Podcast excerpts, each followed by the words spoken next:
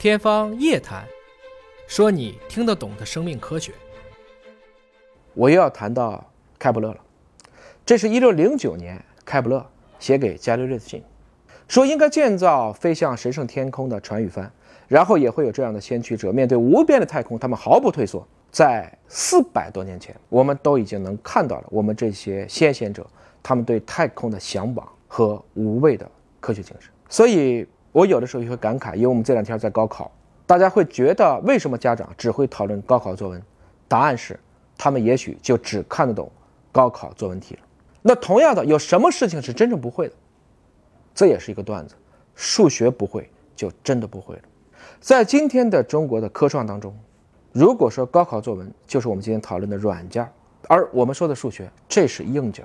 软件可能我们很难说好和坏，更多的是一个使用习惯。大家想一想今天的键盘，它的排序并不合理，然后大家习惯了，那它就成了标准。而我们今天的硬件，你光刻做不出来，就是做不出来。测序仪今天华大能做出来，那就是能做出来。这就是软件和硬件的区别。所以。在扎克伯格去年就开始忽悠 Meta 元宇宙的时候，我觉得它作为一种技术向前推进没有问题。但是我更在意的却是硬核的科技，对真实世界的这种探求，即关于马斯克的走向太空。身外之物算的太多，性命攸关想的太少，冗余信息充斥大脑，从此丧失独立思考。我们现在想一想。我们是不是应该把更多的时间留给我们硬核的科技研发？纵然不可能所有人都穿越星际，但这并不妨碍我们集体去仰望星空。须知，我们人类基本的神性就是相信相信的力量。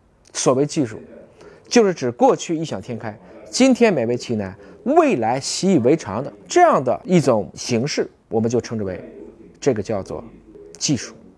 当然。我们不能唯技术论。须知，已知圈越大，未知圈更大。任何技术，包括生命科学，都不能解决人类的所有问题。我们更不能唯技术论而忽略了道德、伦理、宗教、文化和法律。须知，没有科技的人文可能是愚昧的，但是没有人文的科技一定是危险的。我们今天所做的所有的努力，都是希望科技向善。让那些被证明的正确的谬误，能够长久的让人类和这个蓝色星球相处的更加和谐美好。